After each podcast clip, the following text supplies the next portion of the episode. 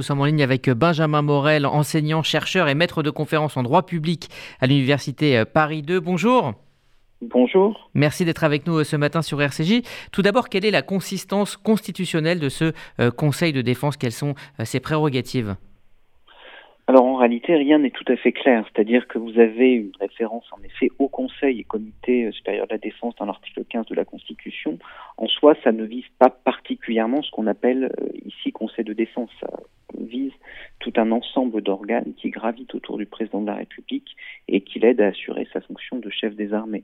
Ensuite, il y a une référence notamment dans le dans le Code de la défense qui euh, eh bien décrit quelque peu les, les missions de ce Conseil de défense, dans lequel peuvent apparaître notamment les, non pas les questions sanitaires, mais potentiellement les questions économiques dès lors qu'elles sont liées évidemment à une situation internationale qui, euh, euh, qui implique une intervention du chef de l'État en tant que, que, chef des armées. De facto, on a eu historiquement plutôt trois moutures du Conseil de défense. Un Conseil de défense assez généraliste sur les conflits, un Conseil de défense plutôt spécialisé dans le domaine du renseignement et un autre plutôt spécialisé sur le nucléaire militaire. Il est vrai que depuis qu'Emmanuel Macron inaugure en 2020 notamment des conseils de défense sanitaire, mais également des conseils, des conseils de défense en matière écologique, on a une forme de, d'exportation, de, enfin de, de multiplication de, de, ce type de, de fonctionnement bien au-delà de ce qui était prévu à l'origine. Est-ce que l'idée euh, pour Emmanuel Macron, c'est d'avoir une plus grande marge de manœuvre, plus de, de souplesse, plus de rapidité dans les décisions, ou cela ne change rien? Alors, ça peut éventuellement être euh, un outil intéressant pour Emmanuel Macron dans le sens que, grosso modo, quel est normalement l'organe délibérant? L'organe délibérant pour l'exécutif, c'est le gouvernement et donc le Conseil des ministres. Or, le Conseil des ministres, vous n'y faites pas entrer qui vous le souhaitez, vous n'y faites entrer que les ministres avec une définition plus ou moins à euh, géométrie variable de ce que signifie un membre du gouvernement qui y siège. En revanche, un Conseil de défense, vous n'êtes pas obligé de voir présent tous les ministres et vous pouvez y faire venir des experts, des personnalités extérieures qui vous, qui tout d'un coup, eh bien, peuvent vous permettre de prendre des, des décisions.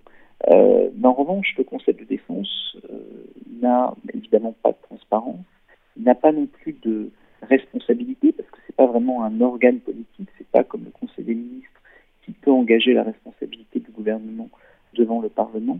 Il ne prend pas en lui-même ce Conseil de défense de décision on dit que le Conseil de défense a pris telle ou telle décision, qu'il a décidé de confiner, etc. En réalité, juridiquement, c'est faux. C'est-à-dire que ce sont les membres du Conseil de défense qui siègent, qui au sein de ce Conseil à prendre les mesures qui vont conduire à l'application des décisions qui ont été prises. Et ceux qui sont réputés être à l'origine de la décision et donc en être juridiquement et politiquement responsables, c'est pas le Conseil de défense, c'est le président de la République quand il s'agit de décret du président de la République un ministre quand c'est un arrêté ministériel, etc. Et est-ce que l'opposition, Benjamin Morel, a raison de se sentir mise à l'écart? Oui et non. C'est-à-dire que, euh, très clairement, quand on prend la, l'usage du Conseil de défense durant la crise sanitaire, on a une mise à l'écart du Parlement grosso modo, comme en faisant Angela Merkel ou Giuseppe Conte en, en Allemagne ou en Italie, il réunissait tous les partis d'opposition et les partis de la majorité, il discutait de la politique à suivre et in fine il tranchait. Le débat était public et donc vous aviez un débat contradictoire.